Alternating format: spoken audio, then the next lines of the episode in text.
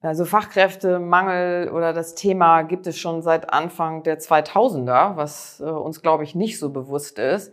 Aber es war ja natürlich schon klar vor zehn Jahren, äh, dass äh, wir einen demografischen Wandel erleben werden. Deswegen ist das nicht neu. Es war, wurde zu dem Zeitpunkt nur noch verdrängt.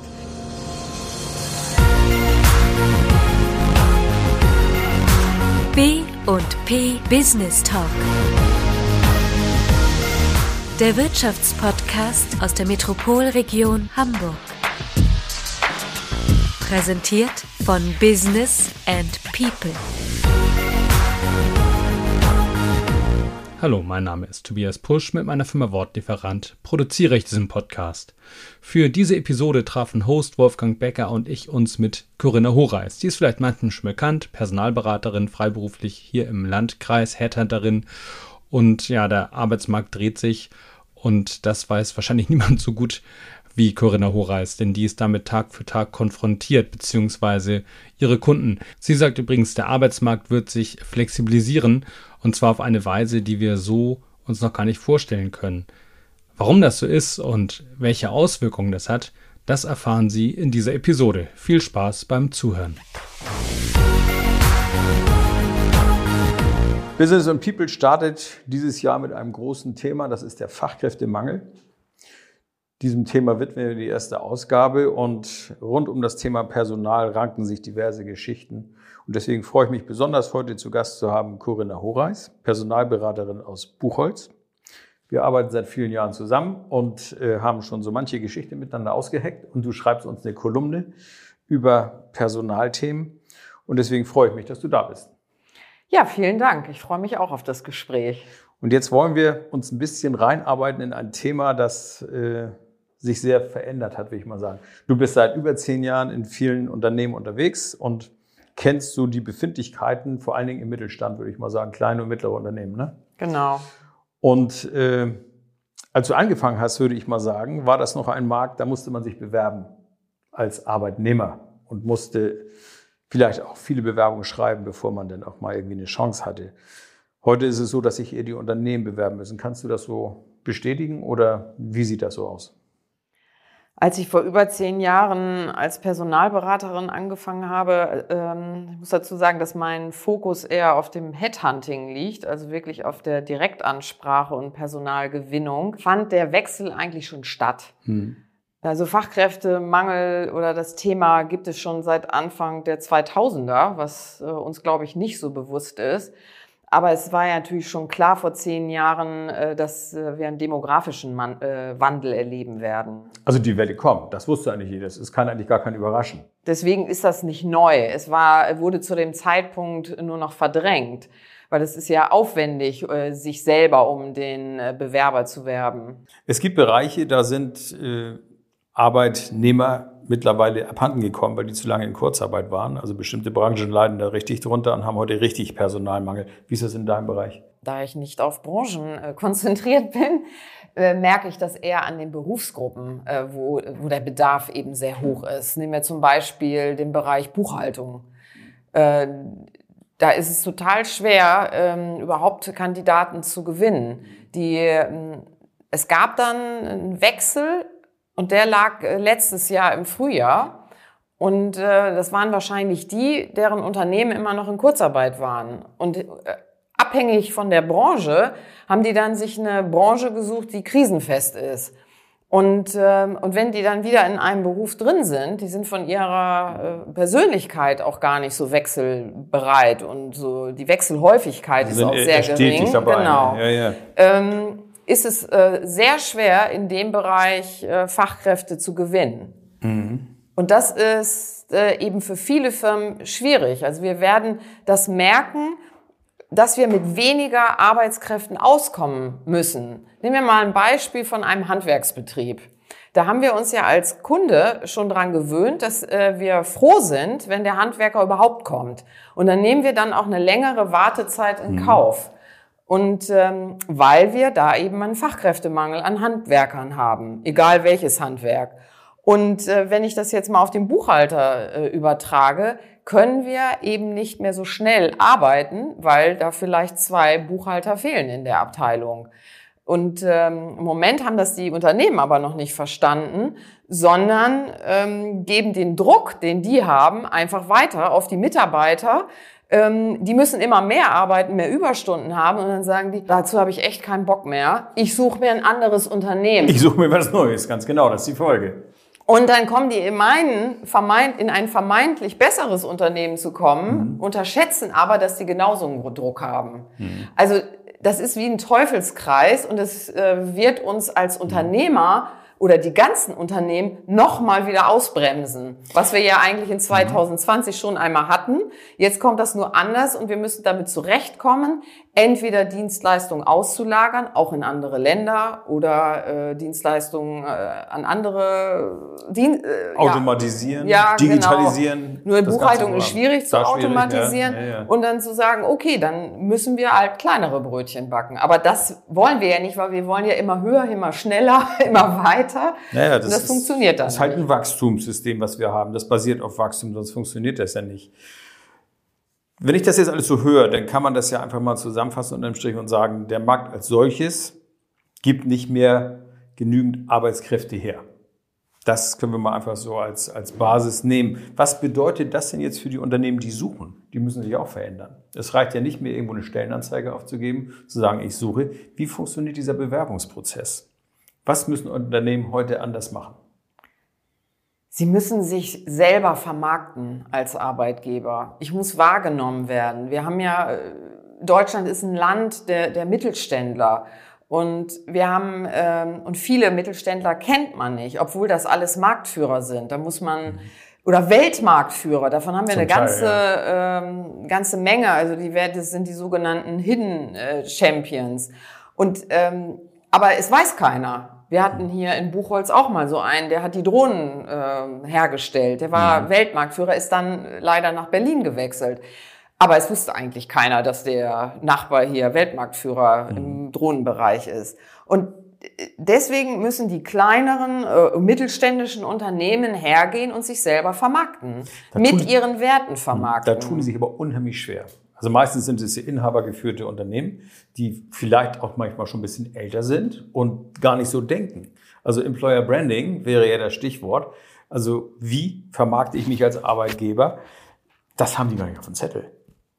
Also viele, mit denen ich spreche, die kommen auch nicht auf die Idee zu sagen, wenn ich jetzt in der Öffentlichkeit auftrete, dann ist das förderlich für mein Image, sondern die erste Überlegung wäre, hilft mir das bei meinem Geschäft? Und wenn ich daraus nicht einen wirtschaftlichen, messbaren Nutzen in Form von Umsatz oder wie auch immer erziele, dann mache ich das nicht. Das ist die Grunddenke, eine Grunddenke, auf die ich immer wieder treffe. Wie kriegt man das denn raus? Also alle Marketingmaßnahmen tauchen immer auf der Kostenseite auf und erstmal nicht auf der Habenseite, weil sie nicht messbar sind. Mhm. Ne, man weiß ja gar nicht, wann tritt dieser Effekt ein, dass jetzt auf einmal mehr Bewerber kommen. Das ist ja ein schleichender Prozess. Mhm. Und deswegen ist das so schwierig, äh, die Unternehmer davon zu, unter, äh, zu überzeugen, sich auf diesen Prozess äh, der Arbeitgebermarke, die erstmal überhaupt zu entwickeln und dann auch noch zu leben, einzulassen. Weil das ist kein Spaziergang, weil das, das ist ein Marathon. Und der kostet natürlich auch, weil der muss begleitet werden, der muss erstmal entwickelt werden und dann äh, begleitet werden. Und ich muss das ja auch leben als äh, Unternehmer. Berätst du denn die Unternehmen in diese Richtung? Ich meine, die kommen ja erstmal und sagen, jetzt werde ich mal Frau Horeis engagieren, die macht das schon. Die besorgt mir jetzt das, das, das, das, das. Fünf Stellen muss ich besetzen. Garantiert habe ich nachher genügend Bewerber und suche mir die feinsten aus. Funktioniert das so? Der klassische Fall ist, dass, dass die wirklich so zu mir kommen und sagen, ich habe äh, vakante Stellen, die möchte ich alle besetzt haben. Dann fange ich meistens, gehe ich einen Schritt zurück und sage, wir müssen auch an der Arbeitgebermarke arbeiten, damit wir mehr Chancen mhm. haben. Dann hören die sich das an, finden das dann interessant und dann im letzten Satz sagen sie, ach, besetzen Sie doch erstmal die Stellen. Also das ist, das ist immer so ein äh, Flickenteppich. Ne? Also da, da baue ich immer, da setze ich immer die Steine wieder rein, mhm. ähm, aber das Gesamtkonzept äh, steht nicht. Da, und ähm, nur das, was ich mache, ist ja dann, äh, oder dieser, diese Leistung, die ich da vollbringe, ist messbar. Mhm. Ich habe eine, ich biete dem was, der kauft meine Leistung und dann ist das abgehakt. Genau. Ne? Aber deine Leistung wird ja eigentlich dadurch erst ermöglicht, dass eine Firma nach außen auf, äh, auch wahrgenommen wird und sich irgendwie auch darstellen kann oder sowas. Wenn die das aber alles nicht tut, weil sie das noch nie getan hat, dann hast du es doch unheimlich schwer. Musst du denn jetzt tatsächlich wie ein Headhunter irgendwo am Zaun lauern beim Konkurrenten und sagen, ich habe da noch eine Stelle? Also ich stehe nicht am Zaun, aber äh, äh, so ist es ja eh, so ähnlich. Also ich versuche mir dann selber meine Vorteile des mhm. äh, äh, Unternehmens zu erarbeiten. Und ähm, es gibt natürlich auch Unternehmen oder Kunden, da bin ich chancenlos. Mhm. Ne, also die, die, die, äh, die bieten auch nicht das an, was der Markt inzwischen verlangt. Mhm. Wie zum Beispiel flexiblere Arbeitszeiten, einen flexibleren Arbeitsort. Das war das Thema der letzten zwei Jahre. Mhm. Ne? Und ähm, und wenn ich da gar nicht drauf eingehe oder äh, sage, wir sind ein Traditionsunternehmen und so und so muss das bleiben, ich will die alle hier haben und um 8 Uhr bis 17 Uhr, das wird nicht funktionieren. Mhm. Also ist da die Lernkurve noch zu schwach oder was ist da bei den Unternehmen los? Oder hat das die ganze Zeit so funktioniert, dass die eigentlich keinen Handlungsbedarf sehen? Weil die müssen ja auch merken, dass es enger wird. Wir Menschen sind ja träge. Und wir verändern uns ja immer erst dann, wenn es weh tut. Und ich schätze es so ein, dass es bisher nicht weh genug getan hat. Mhm. Also der, der, die, der, Schmerz war zwar schon da, aber der war noch erträglich. Den konnte man vielleicht mit dem Aspirin noch wegspülen. Und ähm, jetzt wird der Druck aber groß. Das spürst du jetzt? Ja, also. ich, schwer, ich spüre, also der Druck, den die Unternehmen haben, spüre ich auch auf einmal als Dienstleister. Also der wird sogar mhm. auf mich über, äh, übertragen, so dass warum liefern Sie mir keine Kandidaten? Mhm. Die äh, wachsen ja nicht auf dem Baum. Also, ja, also die, die, dann komme ich so in so eine Rechenschaftshaltung. Ähm, so äh, äh, ja, so nach dem Sinne, was machen Sie überhaupt, dass ich immer noch keine Kandidaten ja, habe? Ja. Na gut, aber die Frage ist natürlich für den Arbeitgeber irgendwo ja auch berechtigt, der will seine Stelle besetzen und denkt, das geht so einfach. Und so einfach ist es nicht mehr, ne? Nein, also ich muss schon gute Argumente mhm. haben, ähm, den Kandidaten ja mit der ja mit dem richtigen Anreiz anzusprechen. Und ich habe ja nur ein Profil irgendwo oder äh, da mhm. steht auch manchmal gar nicht viel. Aber wie, wie kann ich den greifen? Das mag bei dem einen die Arbeitsatmosphäre sein, bei dem anderen das Gehalt und beim nächsten die Position oder der Standort.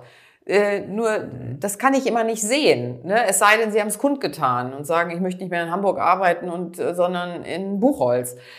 Das tun aber die wenigsten. Mhm.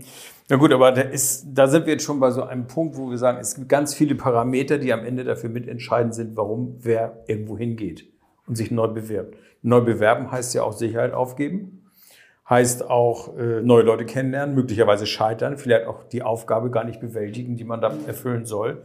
Also das hat ja auch immer so ein bisschen, naja, es ist, ist so ein bisschen dünnes Eis, will ich mal sagen. Ich möchte nochmal zurückkommen auf diese zwei Jahre Corona. Die haben ja eigentlich war das so eine Art Vollbremsung, die wir erlebt haben, auch auf dem Arbeitsmarkt. Viele Unternehmen, hast du am Anfang gesagt, haben sich gar nicht mehr gerührt.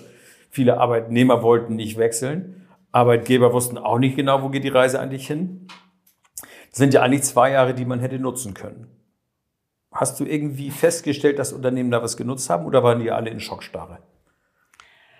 Ich glaube gar nicht mal, dass die in Schockstarre waren, sondern die hatten mit anderen Themen auf einmal so viel zu tun. Hygienekonzepten. Mit den ganzen Hygienekonzepten, äh, mit Kurzarbeit-Themen, ja. äh, also dass dafür gar kein Raum war. Der, jeder hat erstmal sein Stück Holz auf dem weiten Meer gesucht, äh, wo er sich dran festhalten kann, dass er nicht untergeht. Das ist schön gesagt. Mhm. Und das... Äh, da, da war dann kein Raum, äh, sich mit solchen Themen auseinanderzusetzen. Äh, ich finde, es hat trotzdem sehr viel Fortschritt gegeben in der Zeit, äh, was äh, Personalmanagement anbelangt. Äh, wie zum Beispiel das Thema ähm, Work on Remote oder Homeoffice Arbeit. Ne? Das, das waren ja Erfahrungen. Die, die Unternehmen konnten auf einmal Erfahrungen sammeln. Wie arbeiten meine Leute überhaupt zu Hause? Kann ich mich darauf verlassen, dass die ihre Arbeit mhm. machen? Und wurden ähm, positiv überrascht dass es funktioniert, dass die was machen.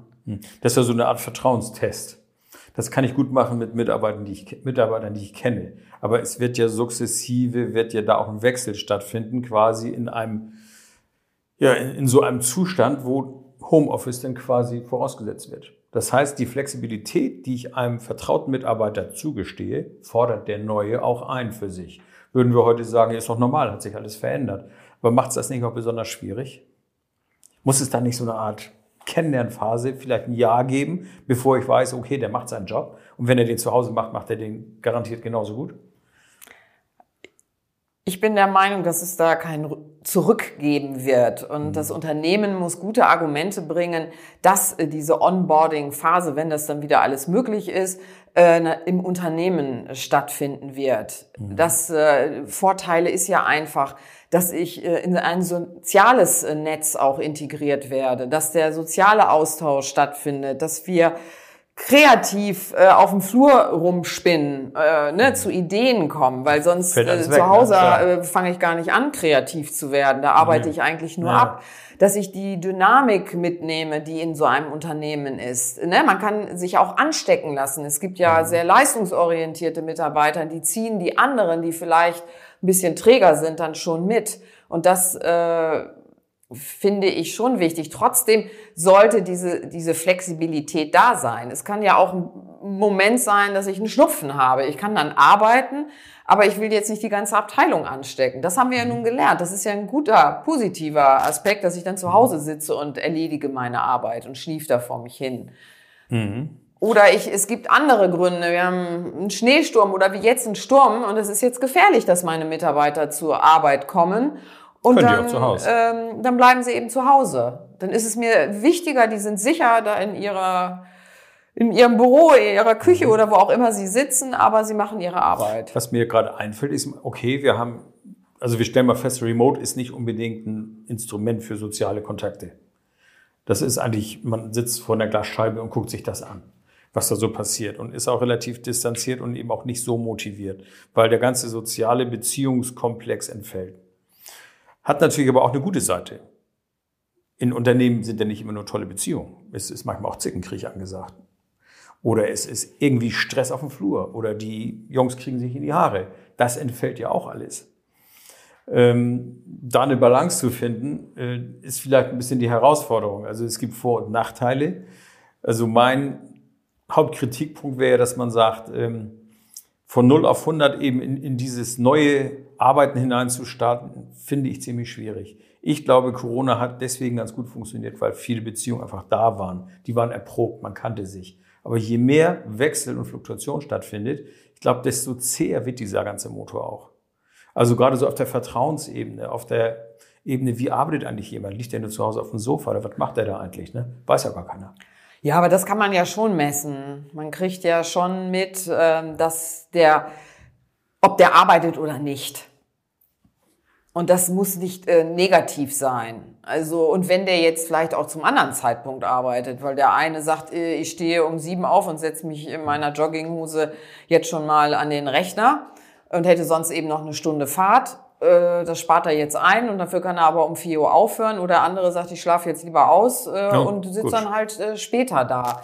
Ähm, viele wollen ja jetzt auch wieder zurück. Die wollen aus ihrem Haus rein. Wir haben uns das ja insgesamt gemütlich machen müssen in unserem Reich.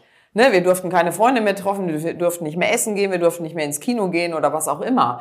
Ähm, und ähm, ich habe auch von Mitarbeitern gehört, die dann äh, ihre Vorgesetzten angerufen haben und haben gesagt, hol mich hier raus. ne? Hol mich hier raus, lass mich bitte an meinen Schreibtisch äh, mhm. sitzen. Ich äh, setz auch eine Maske auf, ist mir egal, aber ich, ich lebe auf meinem Bett, ich liebe auf meinem Bett, äh, ich esse auf meinem Bett und ich arbeite auf meinem Bett, weil der vielleicht nur in einem Zimmer äh, Apartment hat. Und das ist, äh, das sind natürlich keine Zustände. Und ähm, die Befürchtung, dass jetzt auf einmal alle Menschen in Homeoffice gehen, das, ich glaube, ich glaube das nicht. Nee, nee, das, also in vielen Jobs geht es ja eigentlich auch gar nicht. Es geht, wenn in diesen administrativen Jobs, kaufmännischen Abteilungen oder sowas, wo jemand von zu Hause Buchungen machen kann oder sowas. Ne? Also das funktioniert ja alles.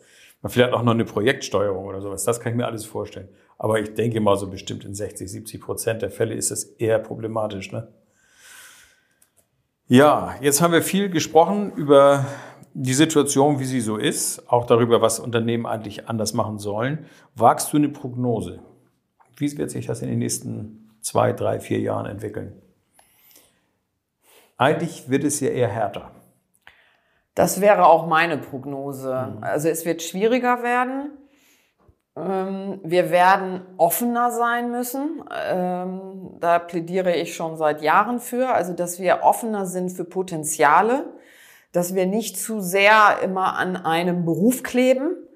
Ähm, Wir haben immer mehr Studenten und ich, äh, wenn ich jetzt an mein Studium zurückdenke, dann äh, habe ich gelernt, ähm, mich in Dinge einzuarbeiten und Sachverhalte zu erfassen und strukturiert zu arbeiten.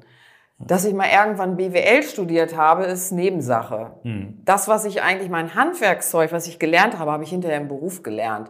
Also von daher ist es eigentlich egal, was der für eine Voraussetzung mitbringt. Das kann auch jemand mit einer Ausbildung sein.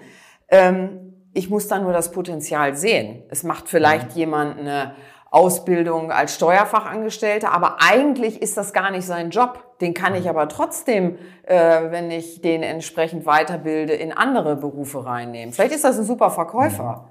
Dann Also- ist die Ausbildung hinterher egal. Das heißt ja eigentlich, wir müssen unsere statische Berufswelt, in der wir so leben, die müssen wir eigentlich ein bisschen aufweichen und ein bisschen wirklich Und ja, auch flexibel bereit ne? sein, auszubilden. Es ist nach wie vor schwierig, ähm, Studienabgänger, dass die einen Job finden. Die finden häufig nicht den Berufseinstieg, Mhm. weil die noch keine Ausbildung äh, oder praktische Erfahrung haben. Das ist das Hauptthema. Mhm. Das wäre das Plädoyer für die duale Studienausbildung. Duales Studium ist eigentlich, ne?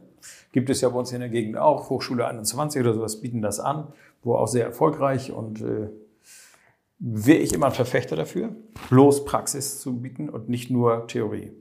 Und wenn ich jetzt einen Finanzbuchhalter, ich komme jetzt mal zu dem Beispiel zurück vom Anfang, suche, da muss ich auch mal bereit sein, einen auszubilden, der alle anderen Voraussetzungen mitbringt, wie Englischkenntnisse, ähm, wohnt hier in der Ecke und hat zwei Jahre Berufserfahrung, aber noch nicht so viel wie einer mit fünf Jahren. Dann muss ich doch mal bereit sein, den dahin zu, auszubilden. Großes Weil Thema ich erlebe es häufig, dass die dann immer warten, warten, warten, bis der kommt mit fünf Jahren Berufserfahrung. Da, in der Zeit hätte ich den mit zwei Jahren schon längst ausgebildet. Also der Appell wäre frühzeitig investieren, qualifizieren, sich in die Mitarbeiter investieren. Letzte Frage.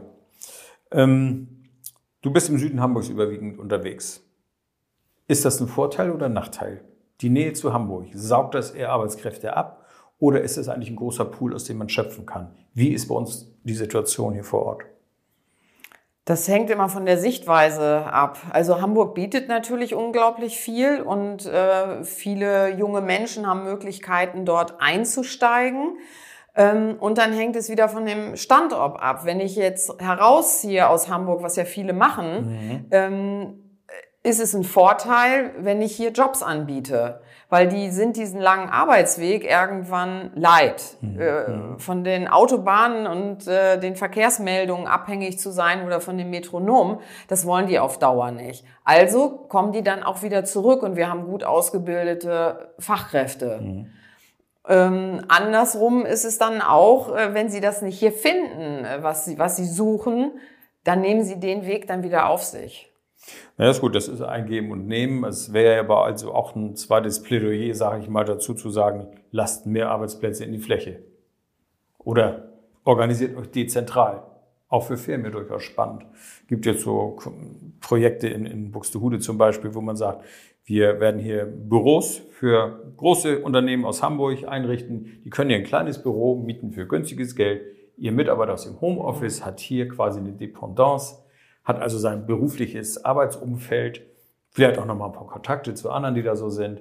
Und ich lager quasi aus. Also solche Bewegungen gibt es ja durchaus auch. Das wären zwei Fliegen mit einer Klappe, der spart sich den langen Weg und das Unternehmen spart sich vielleicht hohe Mieten auf lange Sicht, ne?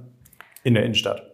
Da sind wir wieder bei dem Stichwort Flexibilität. Ja. Also das wird unseren Arbeitsmarkt irgendwann bestimmen. Also wir werden auch viel agiler werden. Also die Generation, die jetzt heranwächst, äh, ist vielleicht irgendwann nur noch in Projekten tätig in einem mhm. Unternehmen und geht dann wieder raus. Wird aber von dem Unternehmen vielleicht sogar weitervermittelt und sagt, die haben jetzt ein super Projekt für dich und dann kommen sie irgendwann mal wieder. Wir sind ja im Moment noch immer so starr, auch in unseren Strukturen und dann muss dann immer ein Häuptling da oben sitzen. Klar braucht man eine Führungskraft, aber die soll eher führend sein. Ne? Ähm, also im Sinne von leiten. Ja, genau. Und nicht ja. äh, immer nur sagen, du machst das und das. Aus hm. dem Alter sind wir eigentlich rausgewachsen oder aus dem Zeitalter. Also zumindest von den Ansprüchen her, vom Denken manchmal eben noch nicht. Aber schönen Dank, sage ich mal, für diesen Ritt durch diese Personallandschaft. Ich danke dir.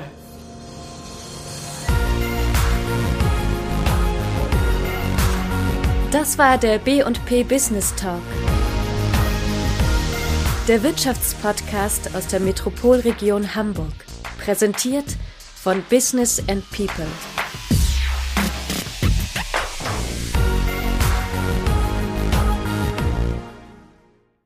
Dieser Podcast wurde produziert von Wortlieferant.de